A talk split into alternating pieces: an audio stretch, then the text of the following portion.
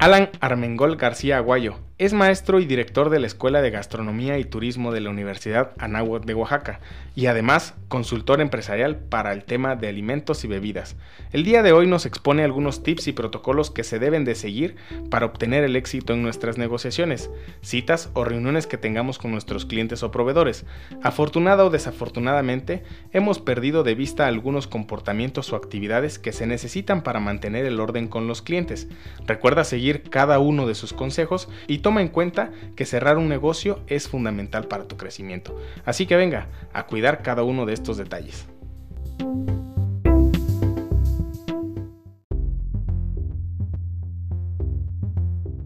Bienvenidos a Expertos en Algo, un podcast en el que estamos convencidos que todos tenemos un conocimiento que puede ayudarte a iniciar un emprendimiento, fortalecerlo o darte una idea diferente de cómo realizarlo.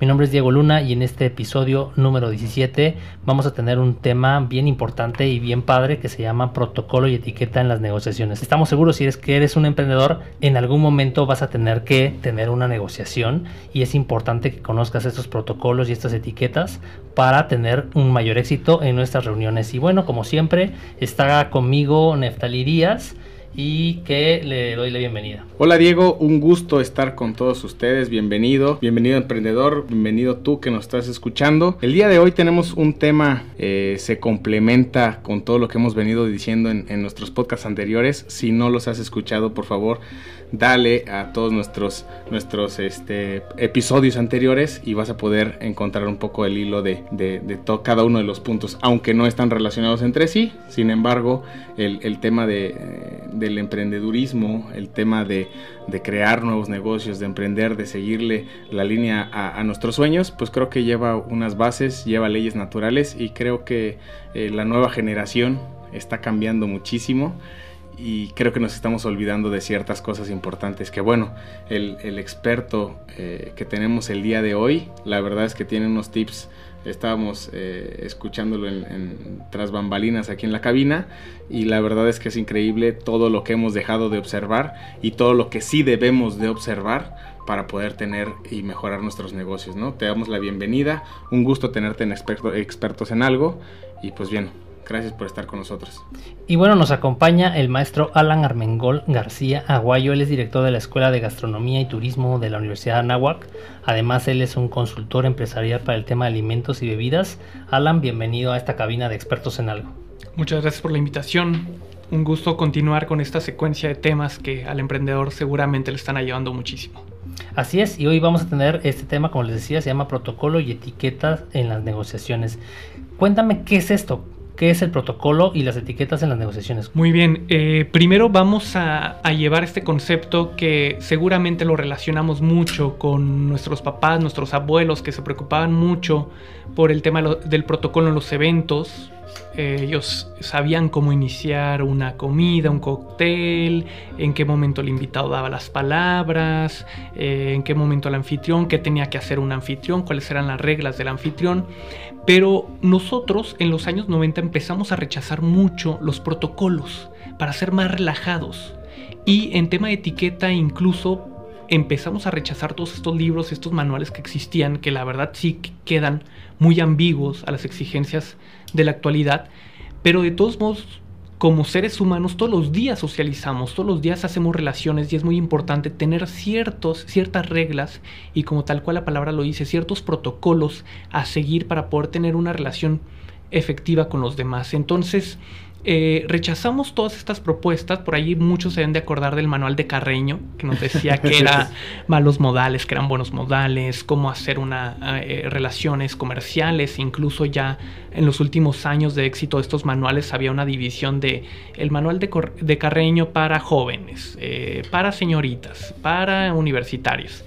Y eh, empezamos a rechazar esta idea, pero al final de todo empieza una sociedad a decir, oye, es que voy a ir a un evento tipo cóctel y no sé qué es un evento tipo cóctel.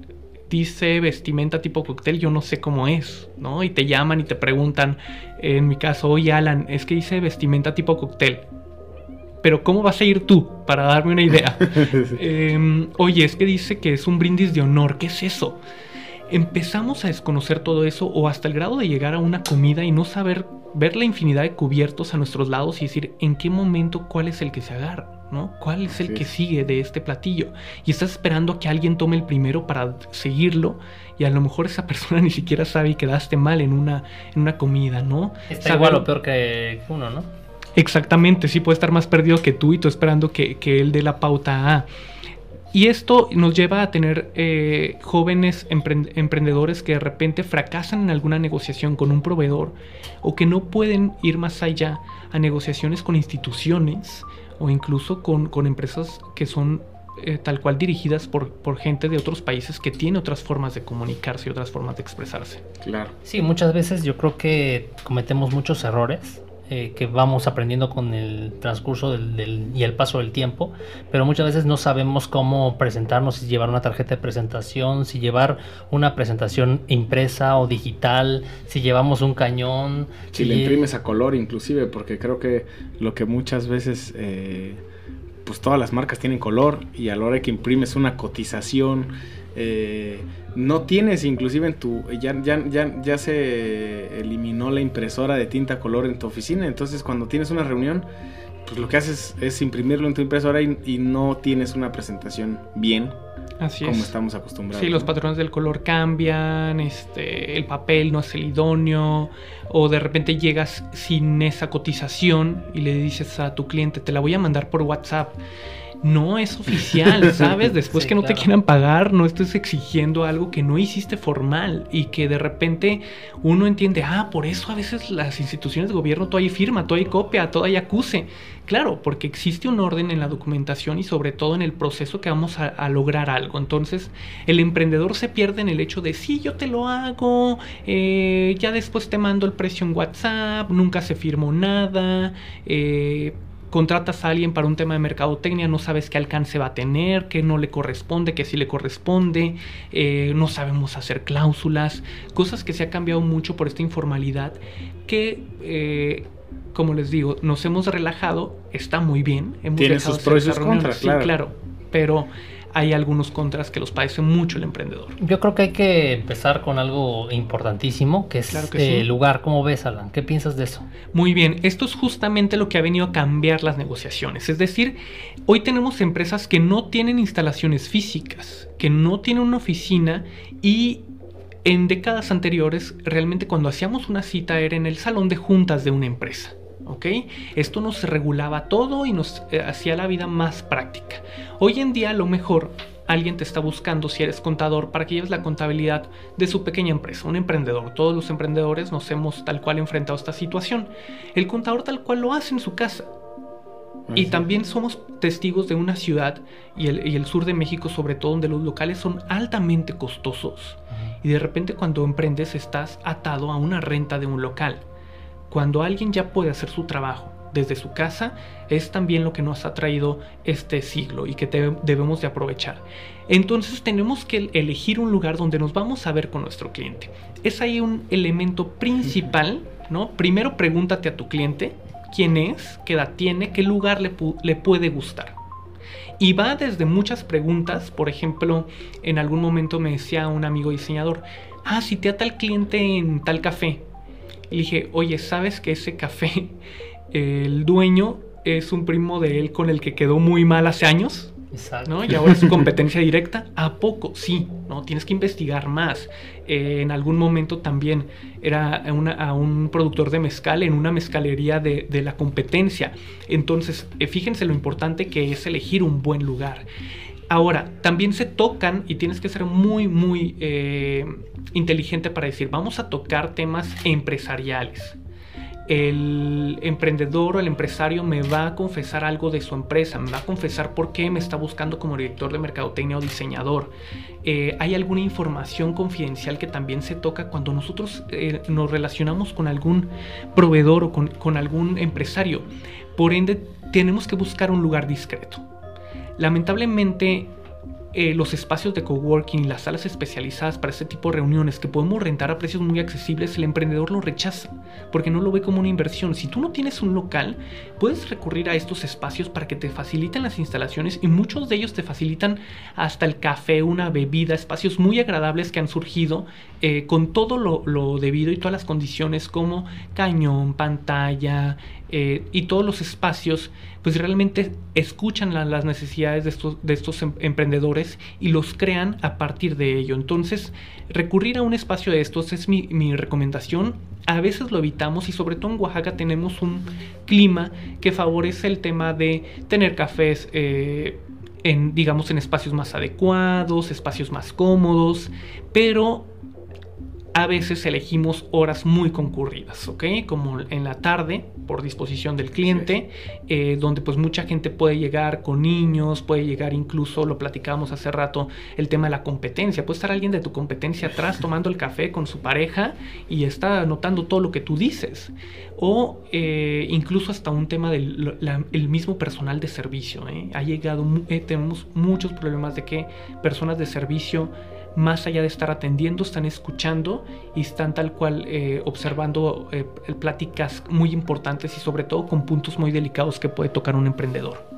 Ok, otra cosa, bueno, esas son las ventajas y desventajas de un lugar público, ¿no? Así en los lugares eh, generalmente donde hay una concurrencia de muchas personas también tienes el problema de que hay muchos distractores y que muchas veces el cliente deja de escucharte, ¿no? O sea, se pierden en el ruido o en las, o en las mismas situaciones del, de los alimentos o en las mismas situaciones del café. Eh, todas esas circunstancias son unas eh, ciertas desventajas que, que, no te permiten también darle un buen mensaje al, al cliente, ¿no? al posible cliente. Así es, sobre todo hay una opción y yo creo que a todos nos gusta cuando nos citamos incluso para un tema social. Proponme dos opciones. Muy bien, es, es, es, mi propuesta. Es una, por ejemplo, quienes eh, radicamos en Oaxaca, tenemos la zona del norte de la ciudad, Reforma y San Felipe, podemos hacer una propuesta ahí y otra en Centro Histórico. A conveniencia del cliente seguramente nos va a decir cuál es la que más le agrada. Bien, eh, hay negocios que particularmente a lo mejor tú ya fuiste y no te gusta, ¿no? Yo te puedo enumerar la lista de cafeterías que no me gustan y las que sí me gustan. Yo tengo un problema, mido 1,86, ¿ok? y digo, es problema. Porque hay muchos espacios locales que por eh, el tamaño de las instalaciones yo me siento como presionado. Bien, cuando me citan en un café con mesitas muy pequeñas que mis piernas están saliendo al otro extremo o el techo súper pequeño, yo no sufro de claustrofobia, pero sí llega un momento que me empiezo a estresar del espacio. Sí, tengo tal cual pisando al cliente enfrente porque eh, elegimos un lugar donde las mesitas son de 30 por 30 centímetros. Entonces, algo que Alan tiene como necesidad es un espacio amplio y siempre lo voy a exigir para todos mis amigos saben, es que nos vimos en tal café y no te invitamos porque ya sabemos que no te gusta por el espacio. Claro. O hay cafés que tal cual yo paso por, por, por alimentos y bebidas para llevar porque el espacio no me gusta. Entonces, eh, cuando alguien me cita en un espacio así, rápidamente yo voy a decir, no. Cuando hacemos una propuesta de dos espacios, busquemos que las, que los, que las propuestas sean diferentes que pueda ser un restaurante, que pueda ser una cafetería, eh, que pueda también incluso eh, brindar servicios para que nuestro cliente esté eh, de manera agradable, ¿no? A lo mejor lo citas en un lugar de carnes, una comida de trabajo, y resulta ser que tu cliente es vegetariano, entonces no estamos considerando cosas que, que ya son básicas en la actualidad. Ahora, ¿qué debemos hacer ya en la reunión? Por ejemplo, en el caso muy específico de los alimentos, o sea, debemos de pedir algo, un café nada más, o pedir a lo mejor ya alimentos más, más nutridos, ¿Qué, qué, ¿cuál sería la recomendación ahí? Muy bien, eh, la recomendación es elijamos aquellos horarios, por ejemplo mediodía o en la tarde previo a la cena, donde sabemos que nuestro cliente ya desayunó o ya comió. ¿ok? La mezcla de alimentos y el trabajo no debe ser. Hay incluso eh, protocolos en otros países donde está totalmente castigado. Pero como mexicanos, pues bueno, lo hemos ejecutado. Es decir, oye, tenemos que platicar de un proyecto, te invito a cenar y se mezclan los alimentos. ¿Por qué? Porque nosotros los eh, ligamos a la relación con la hospitalidad. Compartir alimento con el otro es algo que a los mexicanos sí nos inculca mucho. Llegas a una casa y rápidamente, eh, ¿qué te ofrezco tomar? ¿Qué, ¿Ya comiste? ¿Ya cenaste? La gente se estresa cuando tú llegas. Cuando yo de repente tengo amigos que les tengo que ir a dejar algo, ¿no? Eh, ayer le decía a una amiga, oye, tengo un regalo para tu hija. Quiero llevarlo a tu casa, pero no me ofrezcas nada porque voy de entrada por salida. Me dice, oye, por favor, pero siéntate, acéptame. Este, a ti te gusta el vino. No te estreses, solamente vine a dejar un obsequio a tu hija y yo no quería generar ese caos porque también uno como anfitrión a veces te sientes mal de brindar algunas molestias, ¿no? Entonces busquemos esos horarios donde realmente no se compartan alimentos. En un tema de trabajo, por el material, por los recursos tecnológicos que llevamos, también de repente ocurren accidentes y no es muy bueno comer eh, frente al otro en un tema de negociación. ¿ok? ¿Qué es lo que podemos iniciar? Obviamente esperar a nuestro cliente, esperar a quien citamos, hasta ese momento ya preguntar rápidamente, ¿gustas alguna bebida? Eh, ¿Quieres compartir alimentos? Pero casi siempre aquí en los clientes eh, o en las citas hay alguien que funge como el principal o el protagonista de la cita. Y vamos a decirlo así, el anfitrión es al que más le conviene la negociación. Si tú eres paga tal cual, ¿quién paga la cuenta? Así es. Es decir, si el empresario tiene problemas muy fuertes y te contrata a ti para hacer una consultoría fiscal, claro que el empresario está muy estresado por este problema y a ti te citó. Por supuesto que a él corresponde pagar la cuenta y a él corresponde seguir como este programa de la cita. El que te va a decir, buenas tardes, qué bueno que vino, gusta una bebida, adelante, vamos juntos a ordenarla, ¿no? Ya le llamas al mesero, ordenas la bebida eh, para que empieces la otra persona a darse cuenta de esta secuencia que va a haber. ¿ok? Lo ideal es no compartir alimentos, pero sí puede ver de repente una en el sector de alimentos y bebidas, por ejemplo, que la gente está trabajando todo el día en la noche, se cita para cenar y preferible que esto no sea en una primera cita. A lo mejor ya cuando vas a entregar reportes, cuando vas a una segunda entrevista, eh, cuando vas a platicar ya un tema serio, a lo mejor los, los alimentos ya pueden estar eh, de mejor encaminados a esto. Perfecto. Estamos hablando de los, lugares públicos. Ahora, en el tema que sea tu oficina, o sea, las instalaciones tanto del cliente o de tu posible cliente como tus propias oficinas. ¿Ahí qué protocolos debemos de seguir? Muy de entrada, perdón, la importancia de tener la oficina propia, ¿a dónde vas? Si el cliente, así como, como, como te, está, te está consultando, te está buscando por algún servicio, qué es lo recomendable, porque a veces nos quedamos en, no, ven a mi oficina, no, pues si quieres voy a la tuya, no, pues mejor ven tú. ¿Qué es eh, la forma en la cual podemos llegar al punto medio o de poder decir, eh, poder pedirle al cliente tomar la decisión? Claro que sí, en una negociación siempre hablamos de un ganar-ganar, sin embargo sí sabemos, como les mencionaba hace un momento, que existe un principal, existe un protagonista, el interesado en algo particular. Él es el que tal cual toma la figura de anfitrión y es el que te cita en su oficina, ¿va? El, citarnos en una oficina brinda mucho respaldo a la cita. Es algo que sí deberíamos de propiciar. Bien, en un café para clientes que pertenecen, y no digo viejos jóvenes, que pertenecen a otra generación donde te dicen, oye, es que mi contador me citó en un café. Y hay gente que, la verdad no está acostumbrado a esto y, se, malinterpreta, ¿eh? ¿eh? Mucha gente se puede confundir a una cita en una cafetería. La puede interpretar a querer tener una cita personal, cuando en realidad es de trabajo.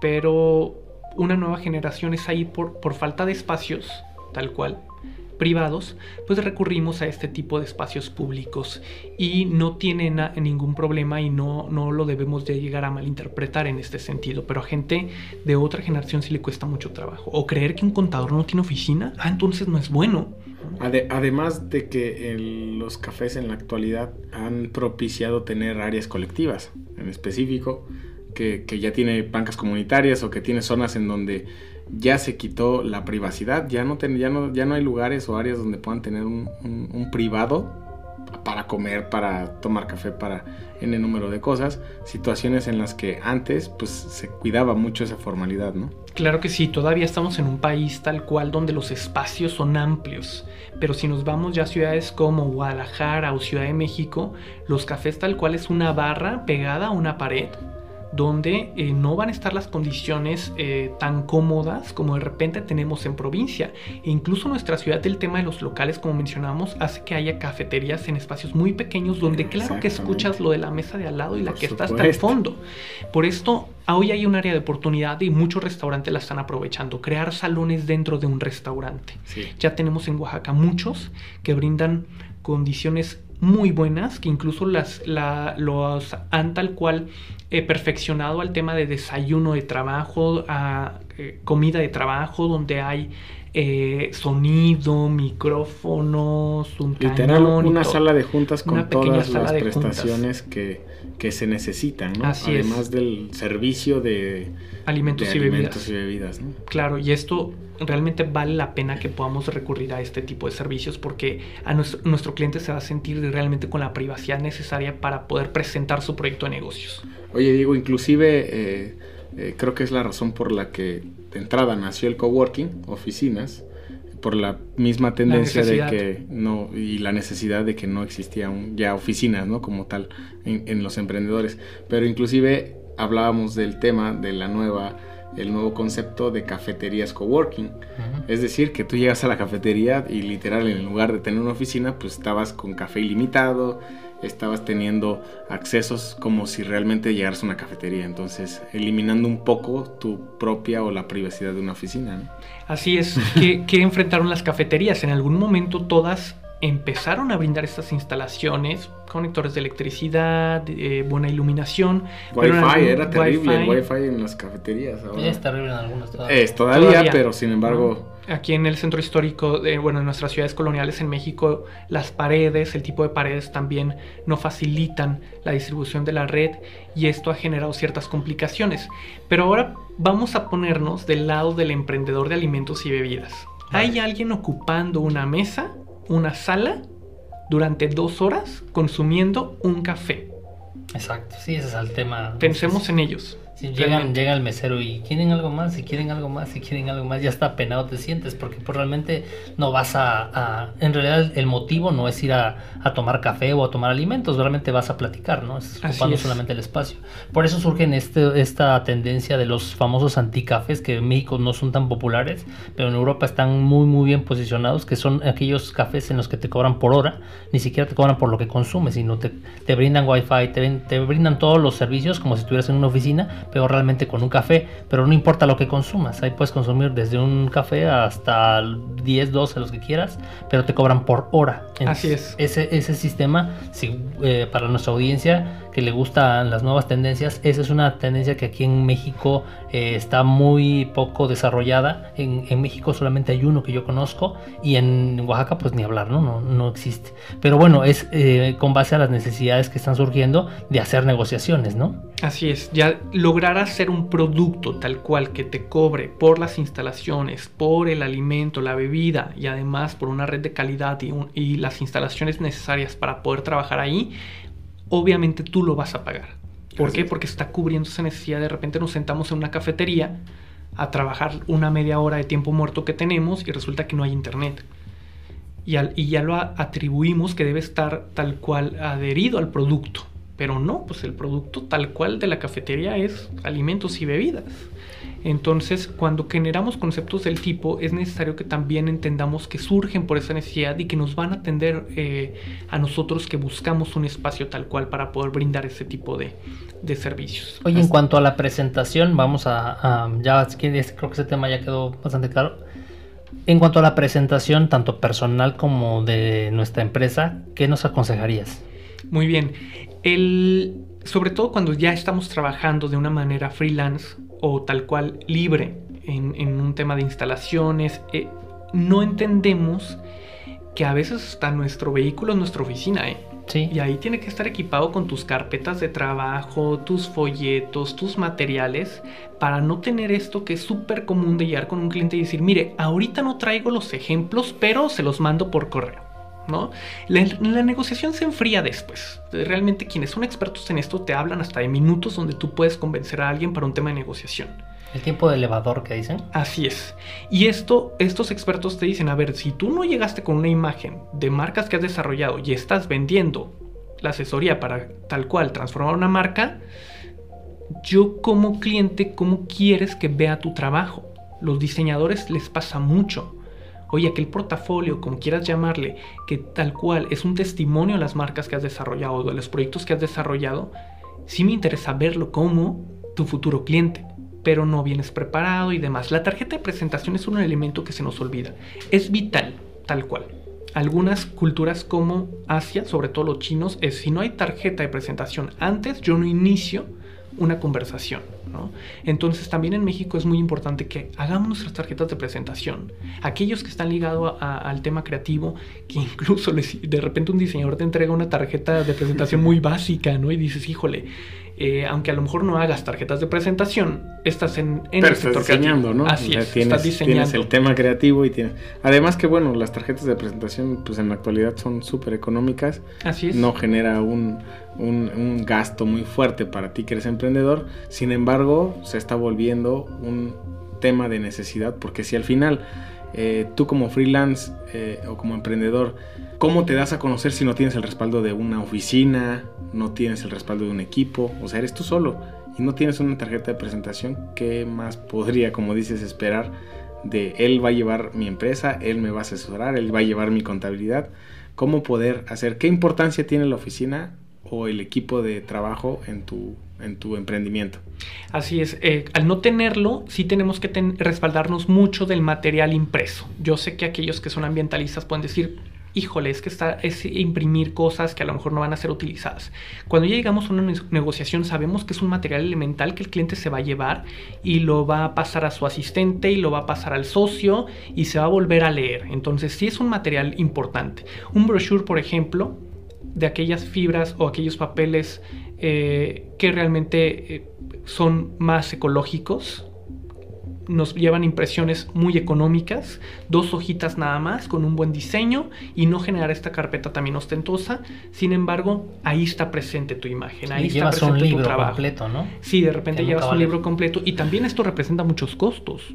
Cuando ya imprimimos cosas muy complejas, son costos muy altos. Un brochure, una tarjeta de presentación, es un elemento súper necesario y que además pues también está generado eh, eh, en nuestra contabilidad lo tenemos que ver como un tema de inversión. Es inversión tal cual, es nuestra publicidad que nos lleva a una primera cita. Había, había escuchado un estudio respecto a cómo reacciona el cerebro cuando recibe cosas eh, materiales. Cuando tú vas a tratar de convencer a alguien y le entregas algo material, sobre todo hablando del tema impreso, cómo la reacción del cerebro es de aceptación a cuando no le presentas algo impreso.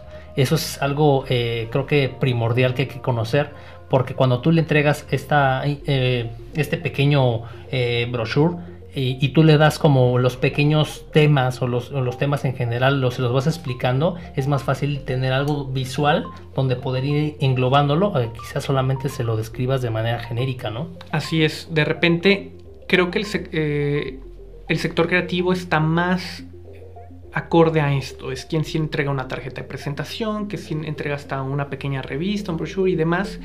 Pero un abogado de repente dice, no, porque pues yo no pertenezco a publicidad, a medios como para entregar eso.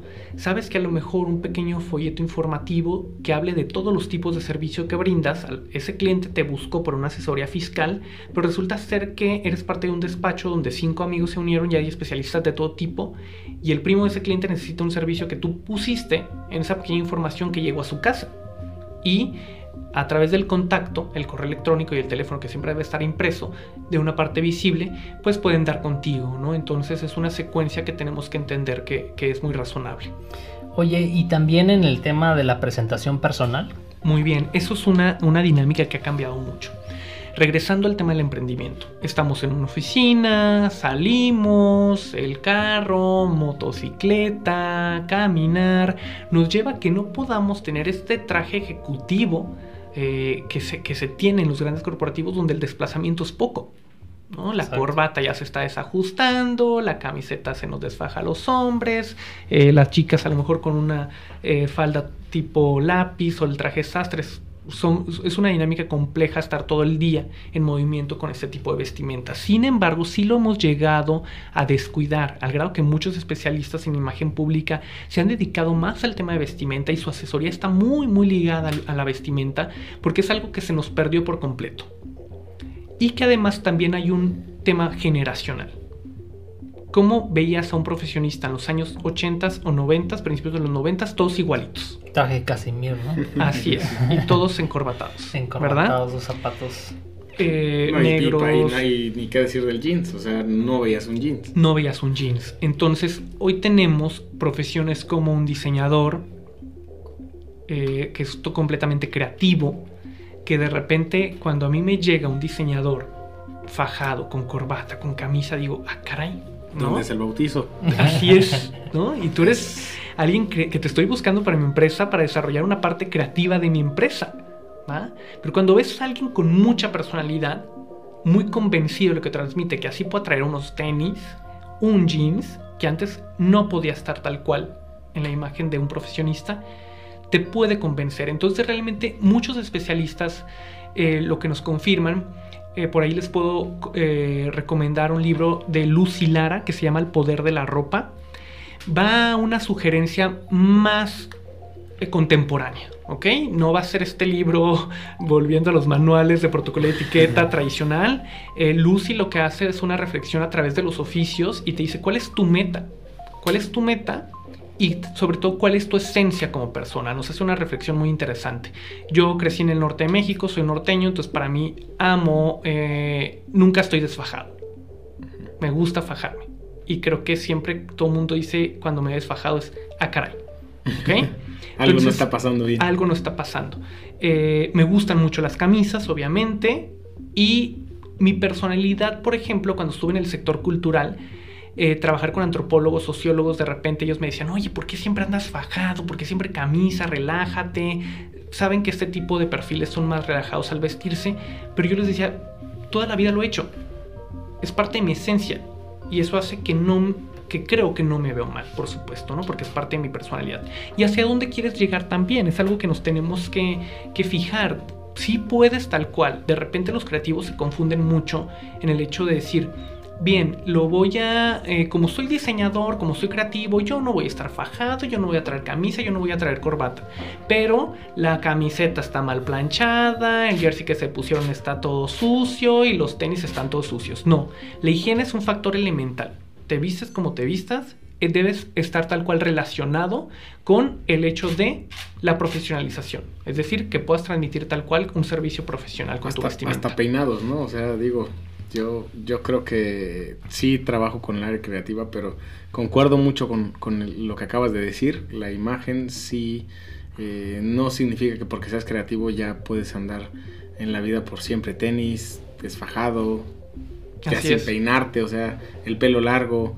Sí hay, hay, hay, hay cosas que inclusive hablando con ellos, es que pues yo soy así y esa es mi personalidad, sí, está bien, pero estás dentro de un corporativo, estás dentro de una oficina que al final, pues es lo que quieres proyectar. Y como decía, eh, eh, o como dice lo que nos mencionas, el, libro, como dice el libro, ¿hacia dónde quieres llegar? ¿Qué quieres proyectar? Y pues si es eso lo que quieres proyectar, pues adelante, ¿no? Hazlo, dale. Pero si no, te estás quedando estancado en un, en un segmento en el que no es tu imagen la que está vendiendo, ¿no? Así es, nuestra imagen vende, lamentablemente los estudios te dicen una mujer que se maquilla tiene mucho más éxito. Salió un estudio por la Universidad de Washington y de California y era y muchas mujeres lo compartían y decían, "Es que no puede ser que se nos etiquete."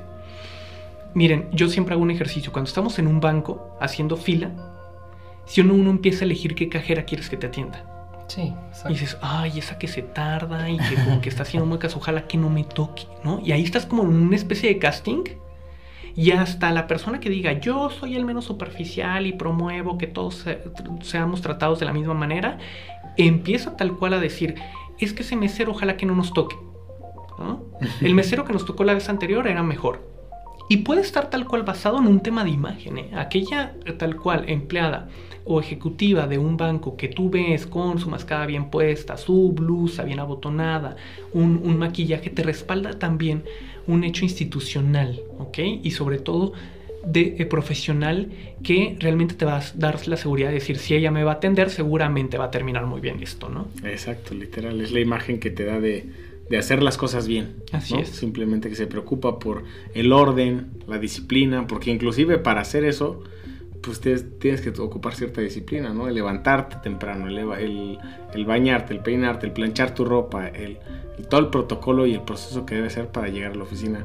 Eh, teníamos en, un episodio anterior el hecho de que nos platicaba eh, Fátima, me parece, eh, un saludo a Fátima, comentaba sobre si vas al trabajo te tiene que gustar y si te gusta, pues imagínate tú cuando vas a ver a esa persona que te encanta, o sea, te arreglas, te perfumas, debes de hacer eso todos los días, estar convencido de que realmente a donde vas es lo que quieres y cómo te gustaría llegar a esa cita. Y esa cita ocurre todos los días en, tu trabajo, ¿no? Así es. Si llegamos a un momento donde hemos eh, transformado tal cual la forma de ver a las personas, ¿no? Donde etiquetamos menos. Sin embargo, hay un protocolo que se debe seguir, sobre todo en las negociaciones, que es lo que se nos, pide siempre eh, cuando vamos a, ver a un cliente, ¿no? De repente como dueño no puedes ir y tienes que confiar en tu gente que lo va a hacer bien. Y que, regresando al, sector creativo, que seas creativo, que tengas una vestimenta a lo mejor poco convencional, no quiere decir que expongas la higiene, que es lo que de repente nos llega a pasar. Así es. Ahora, ¿cuáles serían los pecados capitales de una negociación? Cosas que no debemos hacer. ¿Qué cosas, sí, nunca debes hacer ni por error? Mira, por ejemplo, el tema de los alimentos regresando, que tú llegues antes a una cita, el cliente de repente, eh, lo entendemos, la, dinámica de las ciudades, tú no debes de pedir alimentos antes. Que, que un cliente llegue y tú estés comiendo es una falta de respeto tal cual. Entonces eh, hay que tener mucho cuidado con eso. La puntualidad obviamente y regreso, se entiende. Vivimos en dinámicas eh, de las ciudades de tráfico y demás que eh, tendríamos que estarnos reportando constantemente si llega a haber una demora del tipo. ¿Ok? Cuando estás tal cual que tu día se fue prolongando y que vas faltando, prolonga la cita antes.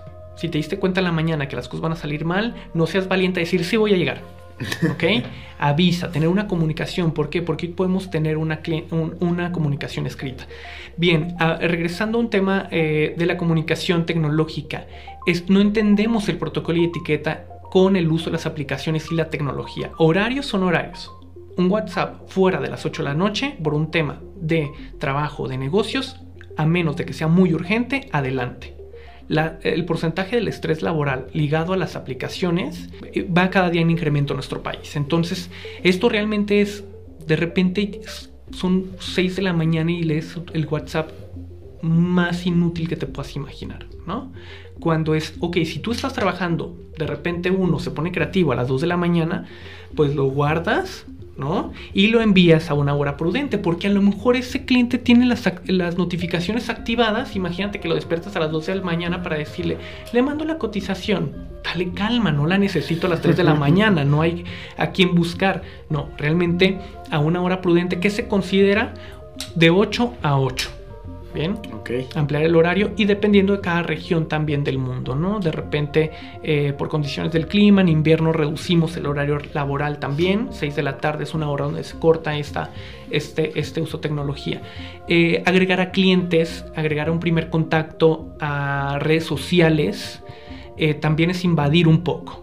Bien. Oye, además, el, el tema que Facebook, inmediatamente en cuanto tú agregas a tu teléfono, el número de teléfono de alguien, inmediatamente te vas a Facebook y, te aparece como contacto sugerido. Entonces, error, no lo agreguen, no lo hagan, no lo hagan. Si todavía no hay ni confianza, si es un cliente nuevo, si mucho menos lo acabaste de ver, ¿no? Acabaste de tener una conversación y ya te aparece. Creo que sí es un, un error muy, muy, muy grave el hecho de que pues, te quieran agregar, ¿no? Inclusive antes de contratarte. Sí, eh, Mira, también muchos de los clientes lo hacen para observarte. Muy bien, es decir, si yo busco eh, alguien que me diseñe los uniformes de mi empresa, pues bueno, lo voy a agregar a Facebook creyendo que a lo mejor ahí tiene publicaciones eh, de los uniformes. Bien, si yo voy a contratar a un experto de recursos humanos, un tema tan delicado en mi empresa, pues sí buscas de cierta forma saber cómo es como persona, cómo es como humano. Y comete uno el error de agregarlos a Facebook, pero ¿qué te lleva a esto? Después lo vas a juzgar por lo que la persona publica cuando al final hablamos mucho de esta libertad de expresión en las redes sociales. Entonces, eh, ya llegamos a un momento en que también como personas dejamos de ver las redes sociales como este momento, como ese espacio donde liberábamos de cierta forma y opinábamos de ideologías y demás para decir, no, es que esto que voy a publicar ofende a tal. A mi jefe no le va a gustar. Entonces realmente hay gente que tiene su red social abierta pero ya no publica nada para no ofender a nadie.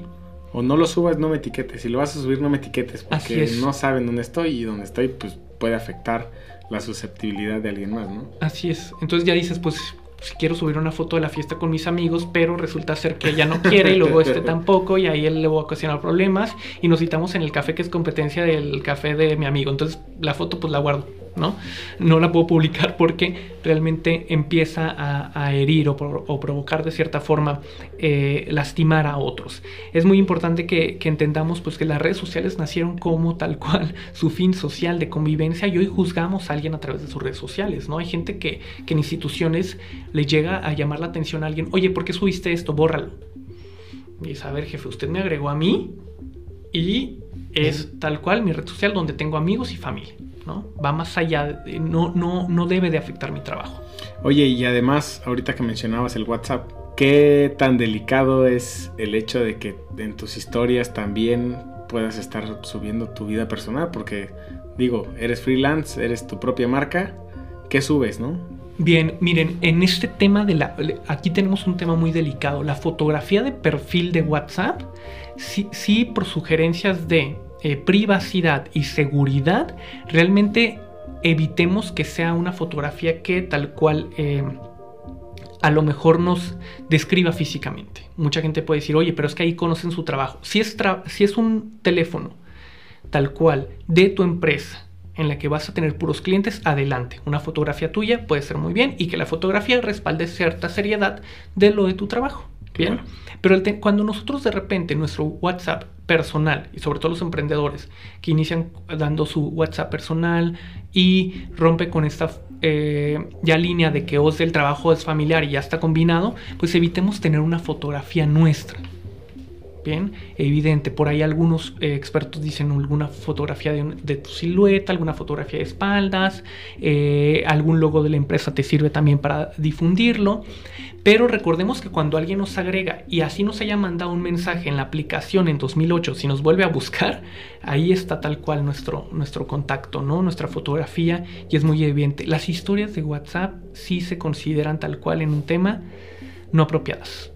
Sí, claro, hay que diferenciar y eso lo hablábamos en el capítulo, en el, en el episodio número 3, cuando hablamos de cómo gestionar tu WhatsApp empresarial, en el que teníamos que dividir el tema personal y el tema de la empresa y que sugeríamos nosotros inclusive que para el tema netamente de negocios, pues utilizaras la herramienta de WhatsApp Business, donde diferenciar de tu vida personal y ahí si pudieras subir cuestiones únicamente en la empresa y en el tema personal pues no vas a, digamos a compartir tus historias donde estás a lo mejor tirado en una hamaca este, flojeando cuando eres un freelance y a lo mejor tienes un trabajo pendiente, ¿no? Así que entregas. es súper complicado, es súper delicado también lo que proyectamos y hay que tener mucho cuidado con esto porque muchas personas nos están viendo, ¿no? Y nos están juzgando y a lo mejor, aunque tú ya avanzaste con tu trabajo, pero el cliente puede malinterpretarlo, ¿no? O inclusive que tú estés... Percibirlo en, otro sentido, percibirlo, ¿no? Eh, sí, negativamente cuando no, no hay necesidad, ¿no? Hablábamos del tema de, de, por ejemplo, cuando alguien está con el tema con una competencia, ¿no? Vamos a suponer que una marca de refresco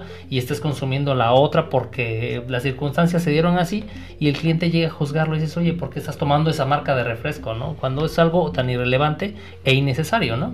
La generación, por ejemplo, millennial y centennial, eh, tiene un concepto del ocio y la relajación muy distinto a lo que puedan tener otras generaciones. Entonces tú puedes tener un cliente eh, de 60 años o más y te va a decir, mira este, anda de vacaciones, ¿qué tan bien le va? O que empiezan a juzgar mucho el ocio. ¿eh?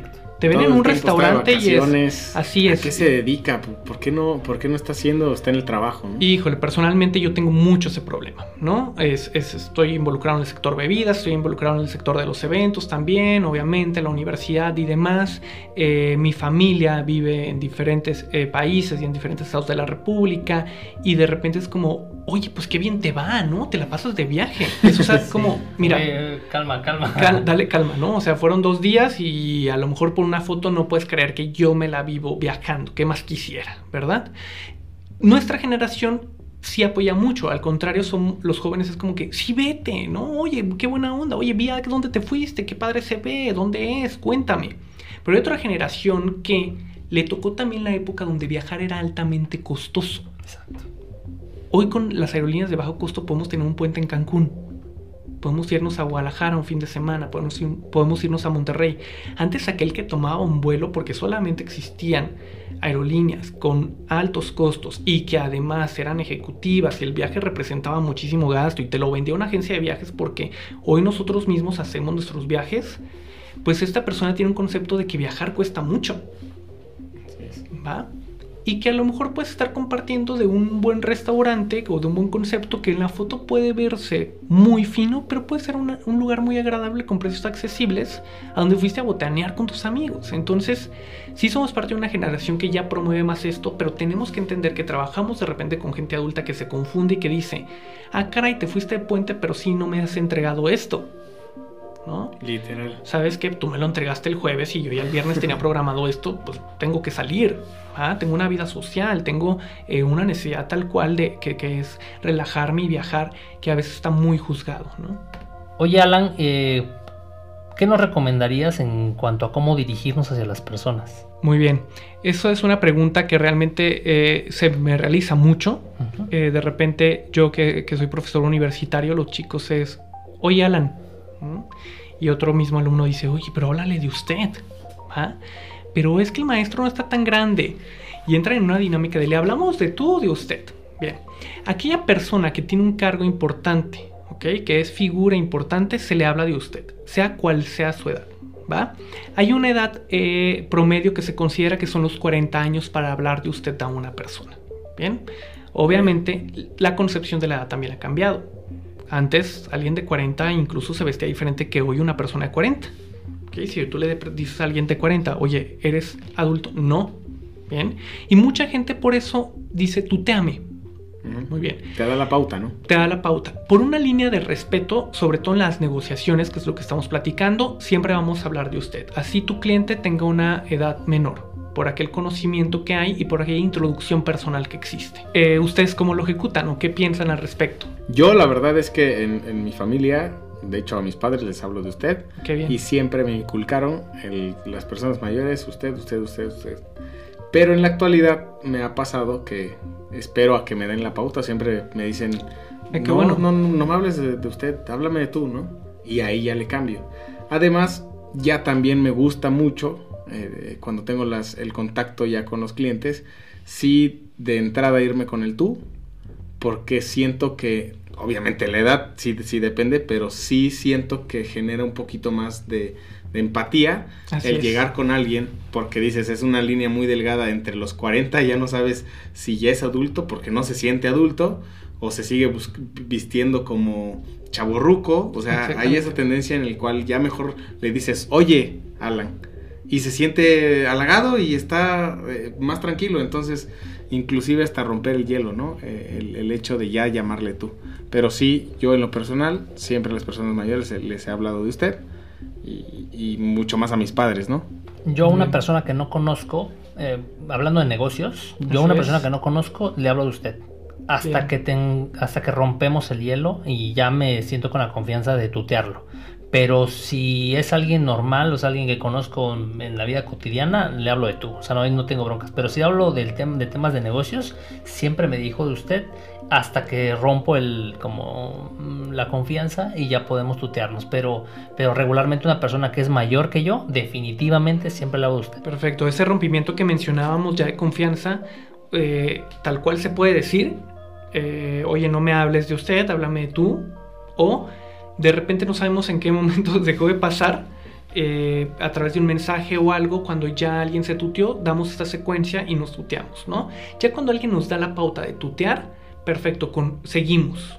Bien, seguimos, pero es muy bueno lo que ustedes mencionan. El primer acercamiento sí debe ser de usted. Nos hemos dejado de preparar de, una manera eh, verbal y entender que corporalmente nos expresamos. Y aquellos retos que teníamos antes de estar exponiendo, estar presentando. Recuerdan que aquí en Oaxaca las escuelas adoran el tema de declamación, oratoria. Se sigue formando, pero realmente no lo llevamos a un escenario que nos permita darnos habilidades de la comunicación. Y de repente tú tienes a alguien que le dices, oye, presenta el proyecto a, a nuestros futuros clientes. No puedo. Oye, pero es que tú lo desarrollaste. No puedo, me pongo muy nervioso. Y de repente como líder de proyecto dices, oye, ¿por qué no? O sea, ¿en qué momento cómo entran los nervios, qué es lo que te, que te impide esto. Y es una dinámica que de repente tenemos que experimentar. Yo siempre lo digo, ensaya, ponte frente a un espejo, habla, modula, eh, procura mucho tu dicción, tu vocabulario, que empieces a hacerte experto en esto porque todo, los va, todo lo vamos a necesitar. Bien, de una manera escrita, que bien, el uso de la tecnología nos lo está propiciando, pero siempre vamos a llegar a una última entrevista, a una pauta donde tal cual tenemos que manifestarnos de manera verbal. El contacto visual es algo que debe ser tal cual marcado y que debe estar ahí en una negociación, que nos habla de un tema de seguridad y un tema también de alianza, de entenderte. Cuando yo te veo a los ojos es que te estoy entendiendo y es que me puedo poner de tu lado. Sin embargo, hay mucha gente que le ocasiona conflicto el contacto visual. Ahí un tip es tal cual fijar entre los ojos, ¿ok? Donde inicia la frente o entre las cejas para que pueda verse que estamos teniendo un contacto tal cual profundo con la persona. No busquemos tal cual agachar la mirada evitar el contacto tal cual de los ojos, porque realmente eso es, que estamos evadiendo el tema y nos pone más nerviosos en realidad. ¿ok? Entonces, sí la sugerencia es procurar mucho el contacto visual. El tema, eh, de repente mucha gente que tiene problemas dentales y demás no habla muy bien al gesticular, no gesticula, y esto genera que de repente no se puedan entender las palabras que esta persona menciona tenemos que entender que cuando nosotros abrimos muy bien la boca y gesticulamos, es más notorio y es más claro lo que queremos comunicar sin necesidad de subir el volumen de voz. Eh, se cree también que las personas de repente el volumen de voz es muy bajo y nos da mucha pena decir cuando alguien no te escucha, sobre todo que no tienes confianza. A tu hijo si le dices, oye, habla bien, no te escucho. Pero cuando estás haciendo una negociación dices, no le entendí qué dijo, y cómo le digo que hable más fuerte. Es muy evidente cuando alguien se acerca, cuando veamos esta reacción de que alguien se acerca y de repente cierra un ojo como para escucharnos, es que nuestro volumen tiene que mejorar. Nadie te va a decir tengo un problema de audición. Claro. Entonces sí podemos tener clientes con este tipo de problemas y nosotros lo tenemos que tal cual eh, identificar. identificar por este tipo de movimientos que el cliente puede hacer. ¿Por qué? Porque los aparatos auditivos hoy son súper discretos y no vas a estar buscando, eso sería una falta de respeto si tiene aparato auditivo porque parece ser que no me está escuchando. Mejor eleva un poco la voz y comprende si su reacción ya es, es positiva. Si ya se siente tranquilo, se siente a gusto escuchando ya. Así es. Oye, qué padre lo que dices y, y me gustaría que nuestros amigos emprendedores lo tomaran mucho en cuenta, que actualmente no saben expresarse en público, no saben realizar o desarrollar una propuesta e inclusive no saben hacer una propuesta. Es decir, tú le dices, ah, envíame eh, la cotización que le pongo. O sea, hay personas en realidad que no están teniendo, obviamente ya sé que no tienen la pericia, pero están dejando a un lado esa formalidad que debe, que debe contener, ¿no? No saben hacer una carta de presentación, no saben desarrollar eh, los puntos, o sea, entonces le dices, oye, bueno, pónmelo por escrito. Y nunca te hacen llegar eh, eh, el, tema, o sea, ahí, cotízame esta parte. No saben enviártelo y no te lo envían y se quedan en, ah, perdón, se me pasó, pero te lo explico. Es decir, pasamos demasiadas formalidades que creo que si fuéramos muy puntuales en, en retomar estas antiguos rituales que, se puede transformar en eso, porque últimamente las generaciones ya no lo hacen. Sin embargo, estos rituales pues generan eh, que los negocios se pueden llevar a cabo, que se puedan desarrollar de una u otra forma, ¿no? Qué interesante lo que, lo que mencionas y pues sí me gustaría recalcar que aprendan a, inclusive hasta editar en PowerPoint, porque sí, sí, claro. Eh, el tema digital es ocupen el PowerPoint para hacer una presentación porque es la forma en la que puedes transmitirle algo, un o servicio. O un profesional, ¿no? Sí, no pasa nada cuando nos. Eh, eh, este problema del rechazo al tomar un curso de habilidades de la comunicación, decimos, oye, es que la gente va a creer que no sé hablar, ¿no? Eh, oye, es que, ¿cómo voy a leer un libro que me recomienda algo de vestimenta? ¡Qué básico! ¿Ok? Hoy las cosas básicas son las que a veces a la gente se le hacen más complejas. Porque ya no tuvieron este seguimiento. Si ustedes tuvieran una abuelita que les decía, lee este manual de Carreño, ya hay una generación que no. y que para ellos ha sido muy complicado el hecho de aprender cómo saludar, eh, qué tipo de conversación tener y lo están recurriendo. les voy a contar como anécdota, cuando yo eh, a mí se me asigna dar clases de protocolo y etiqueta, digo, ¿cómo lo voy a hacer para no convertirme en un manual ambiguo o en un tío o la tía que te iban a, a, rumbar un día en su casa porque tu tía te va a enseñar a cómo comer, ¿no? Yo decía, no, no, no, tengo que llegar a eso, ¿cómo lo hago? Yo pensé que iba a ser un contenido de rechazo al estudiante. Cuando empiezo a observar que generación tras generación se interesan mucho, hasta en el hecho de cómo saludar, cómo tener una conversación, cómo vestirse, y después me los encontraban pasillos de la universidad de, profesor, es que tengo un evento, mire, ¿le parece bien esto? Y ya empezaban ellos a involucrarse más, o mi familia quiere hacer un evento del tipo, ¿cómo los ayudaría yo para poder conservar? Me pareció muy interesante eh, revisar que es algo que ya nos enseña en casa. ¿Bien? Que cada vez en el aula estamos enseñando cosas que antes se nos enseñaban en casa y son elementales para un acercamiento laboral. Cuando tú vas a tener una cita con un cliente muy exigente y de repente es, oye, tomas vino y tú en tu vida has tomado una copa de vino. Hasta el hecho de cómo sostener la copa es un aprendizaje que de repente nos tenemos que sentar a leer y poder reflexionar un poco de eso. ¿Cómo se envía un buen correo? De repente te llega el archivo adjunto y luego aquí le mando, ¿no? Es como, como, o sea, es cómo redactar hasta un correo electrónico. Porque fuimos parte de una generación que tuvo una comunicación epistolar y que sabía cómo introducir, cómo desarrollar y cómo concluir.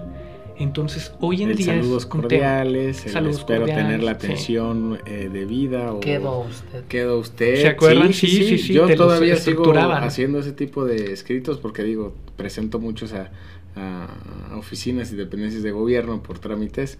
Y, y, sí debe contenerlo, ¿no? Y, al final pareciera que es dentro del protocolo, pero si no lo pones, es dejan de ponerle atención, ¿no? Así es, y también como nos comunicamos eh, temas laborales a través de aplicaciones como WhatsApp o hasta, o hasta Messenger, esto ha complicado de que de repente creamos que el correo electrónico también tiene esa cotidianidad.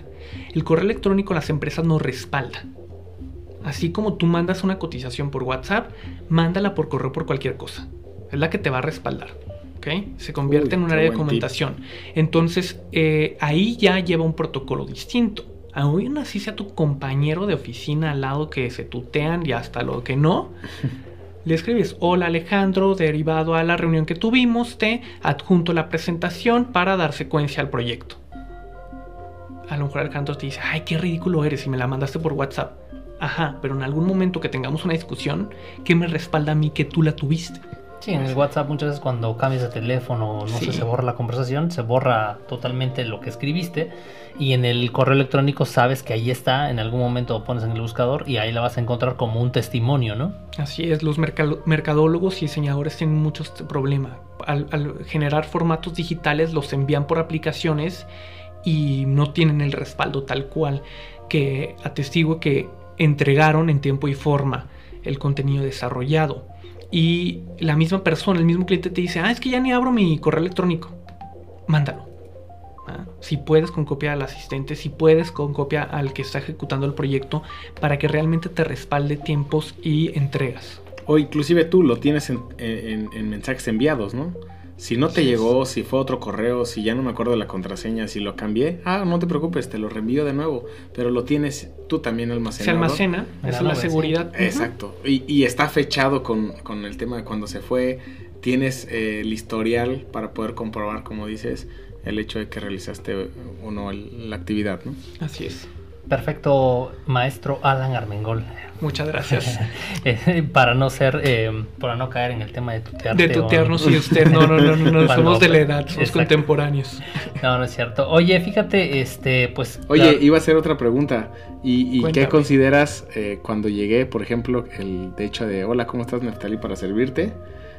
yo al principio cuando pues era joven, por decirlo así. Yo también me burlaba de alguien que llega para servirte, ¿no?